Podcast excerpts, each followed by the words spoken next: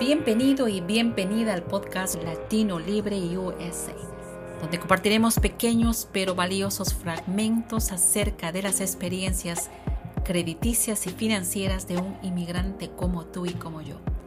Compartiremos anécdotas y consejos de nuestra gente latina en Estados Unidos. Acomódate y disfruta de estas pláticas. Te recuerdo que Latino Libre USA es un podcast producido por Hispanic Solutions Group.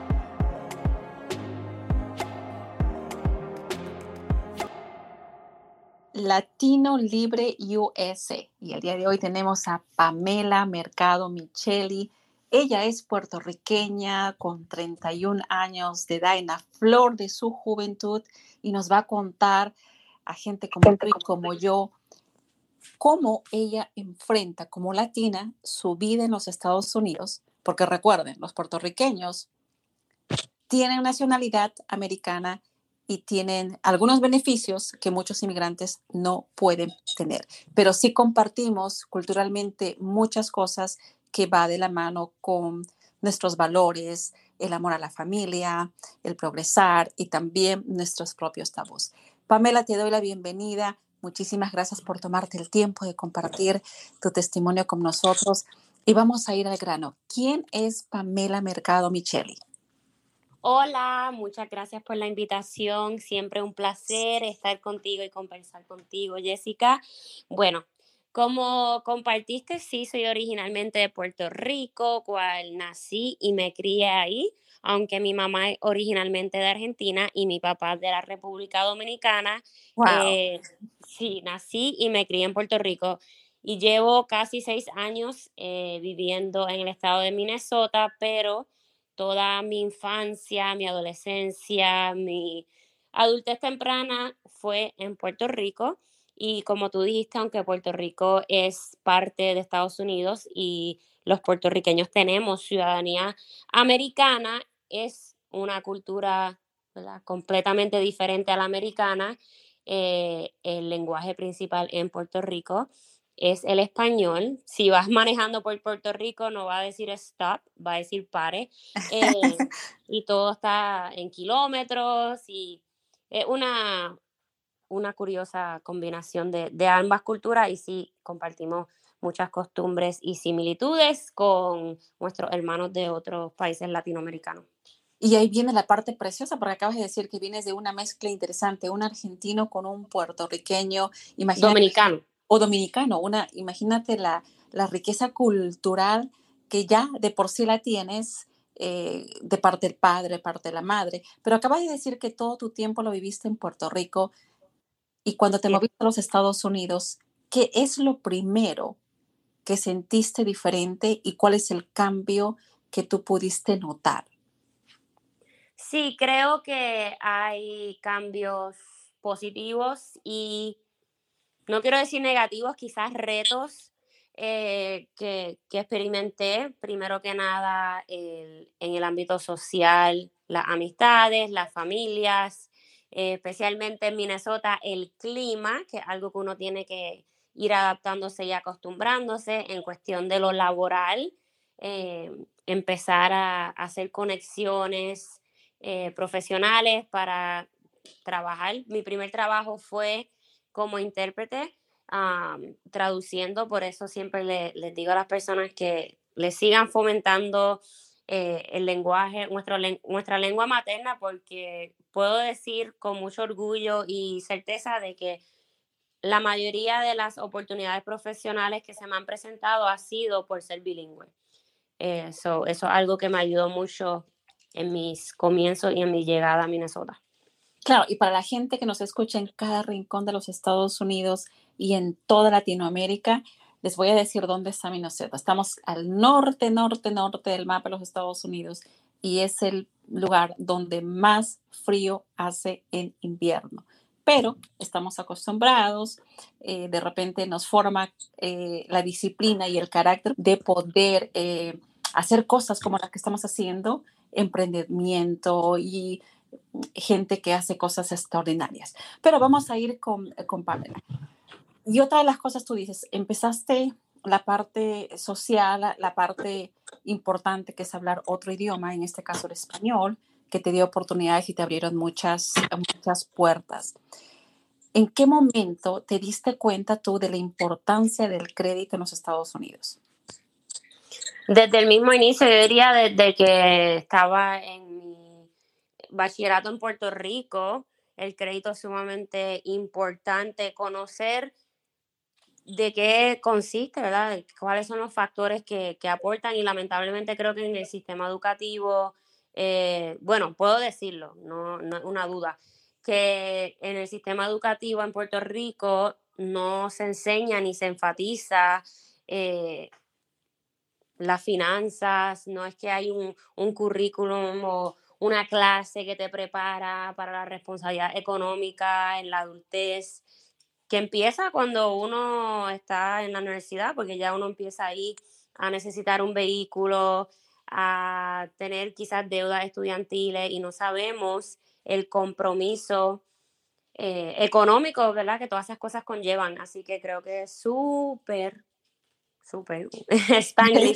súper importante adiestrarse, educarse y que hayan personas como tú, ¿verdad? Que están dispuestas a educar a nuestra comunidad. Y fomentar la concientización de por qué es importante tener crédito, porque mucha gente dice, no lo necesito porque me endeudo. Si lo necesitas, porque lo necesitas, lo tienes, lo vas a, a usar.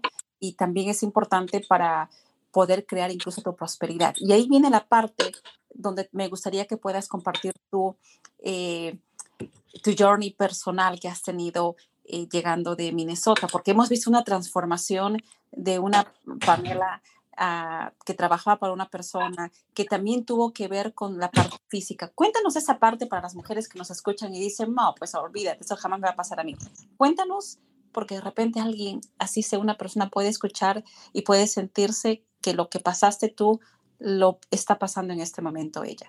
¿En qué momento tú empezaste a tu transformación? Sí, y con mucha honestidad y transparencia lo digo, no estoy en este momento en un estado económico, eh, mental, físico y todo mucho diferente a, como estaba cuando llegué.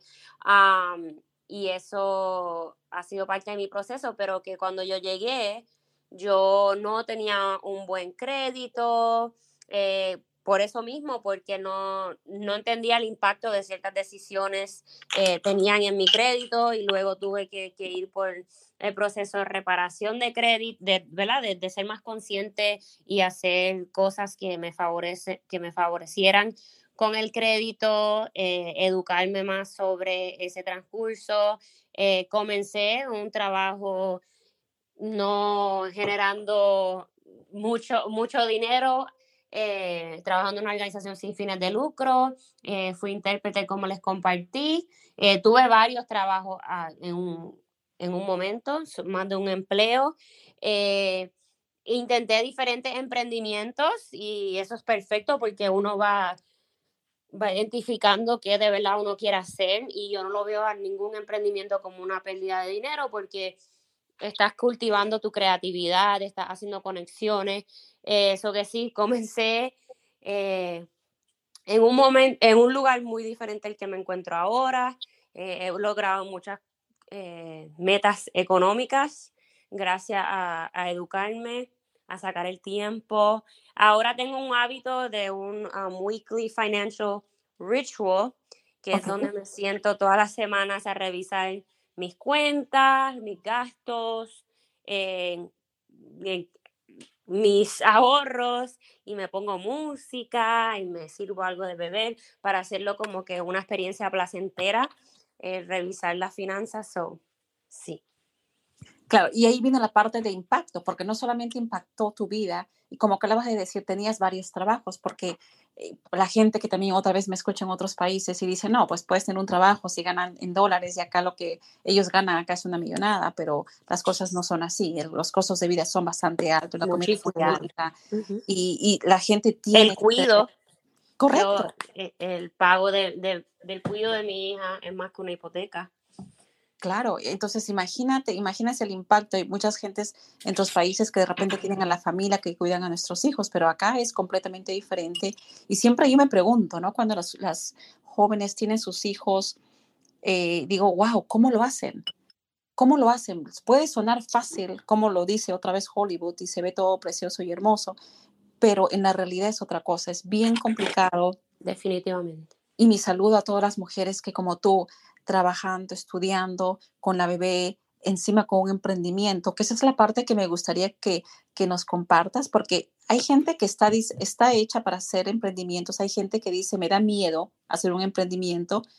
En tu caso, porque tú nos acabas de comentar, yo tuve varios trabajos, trabajaba tres, cuatro trabajos para poder suplementar. ¿En qué momento dijiste, sabes que esto se acabó y creo que voy a darme la oportunidad de hacer un emprendimiento?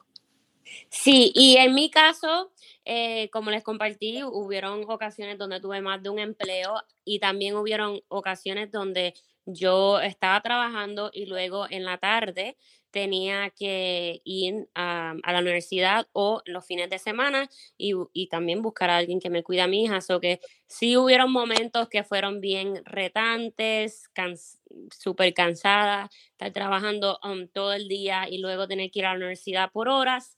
Eh, como que ver quién me iba a cuidar a Daniela y también lidiar con ese, esa culpabilidad que uno se siente de como madre, de que, ay, estoy dejando a, mi hija cuidando, no he podido compartir con ella. So, eh, enfrentar todo eso sí fue, fue bien challenging, fue retante. Pero que sí, em, en cuestión de, yo siempre, a mí me encanta mi profesión, trabajo con víctimas de violencia doméstica, abuso sexual eh, y el emprendimiento me ha dado un espacio para ser creativa y creo que muchas personas creen que tiene que ser o esto o esto, no. Si tú te gusta donde tú estás, estás en un ambiente laboral, eh, como se dice, saludable, que te permite crecer, que no ha sido siempre mi caso, eh, lo digo con mucha honestidad, y gracias al emprendimiento, cuando estuve en una situación así, pude desprenderme de ese ambiente laboral tóxico y enfocarme en mis eh, en mis ideas, en mis negocios y ahora retomé y estoy también trabajando pues, en mi campo, pero que uno, mm, tú puedes empezar a emprender aunque tengas un trabajo tradicional, eh, lo importante es que lo intentes. Así y no importa si ya hay mucho de lo que tú eh, quieres ofrecer o lo que tú quieres hacer, porque no hay nadie como tú y eso es lo que te va a hacer especial porque hay gente que dice, ay, hay muchas panaderías, ay, es que hay muchos restaurantes. Mira, hay muchos doctores, hay muchos abogados y siempre va a haber esa necesidad, así que uno nunca se debe limitar por eso. Y ahí viene también la parte preciosa que has hecho porque tú has hecho un emprendimiento que, que me imagino empezó, me quiero imaginar porque nunca te pregunté y creo que es una buena oportunidad para preguntarte. Eh, parte de lo que tú acabas de decir, te sentías culpable de dejar a tu hija sola para que tengas que salir a trabajar, pero hiciste partícipe y creaste o crearon ustedes juntas, porque es la parte hermosa, que es el libro, que es un libro de cuentos para niños. ¿Qué es lo que tú quisiste con ella hacer? Porque creo que ella se... Eh, ¿Cuántos años tiene Daniela, tiene cinco años, el mes que viene cumple seis, gracias a Dios. ¿En qué momento Daniela empecé, empezó a ser emprendedora? Porque yo creo que ella es una emprendedora. Cuéntanos esa historia. Sí, yo creo que ha sido con el ejemplo. ella se siente bien emocionada y orgullosa de, de ser latina, primero que nada, y también creo que le encanta poder verse en un libro que haya esa representación de una niña eh, latina con su color de piel y también, ¿verdad? Que salga su, su perrito favorito, cuál es su perro Mateo, pero yo quería darle la oportunidad, algo que ella podría recordar y también continuar celebrar, celebrando nuestra cultura puertorriqueña y ya mismo va a salir el segundo libro, si Dios permite. Daniela y Mateo viajan a Argentina y ella sí, yo creo que ella va a ser emprendedora, va a ser artista o algo porque ella le encanta compartir con las personas su tarjetita, hablar de su libro, acompañarme a, los story times que hago en las diferentes escuelas o organizaciones. So, creo que con este emprendimiento eh, sembré una semilla de emprendedora en ella también. Claro, ¿y tú qué le dirías a, las madres que nos escuchan y dicen, yo tengo a mi niña pequeña, tengo cuentos que quiero hacer porque tú enseñas, ¿no? Y ahí viene la parte de la transformación que vimos por años en ti, y, cómo esa transformación ahora ha transformado a tu hija y, puede, y sigue transformando a madres como tú que dicen, sabes que yo quiero que eh, nuestras tradiciones, nuestros cuentos, eh, niñas como nosotras se puedan reflejar en un libro. ¿Tú qué le dices a esas madres? Sí, yo digo que, que todo es posible en esta vida y uno tiene que y uno tiene que aceptar y aprender que no lo tienes que saber todo ni hacerlo todo.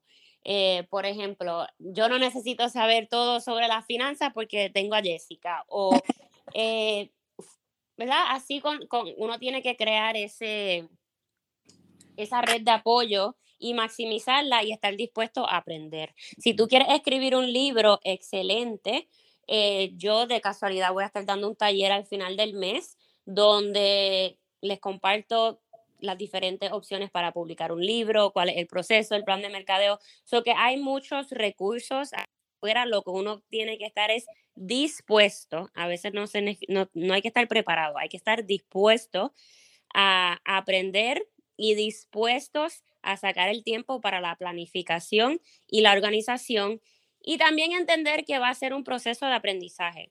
Eh, yo cuando publiqué la, primera versión de mi libro, las cosas no fluyeron como yo quise, hasta hubo un error de imprenta, pero tuve que aceptar que eso estaba fuera de mi control y enfocarme en las cosas que yo sí podía controlar.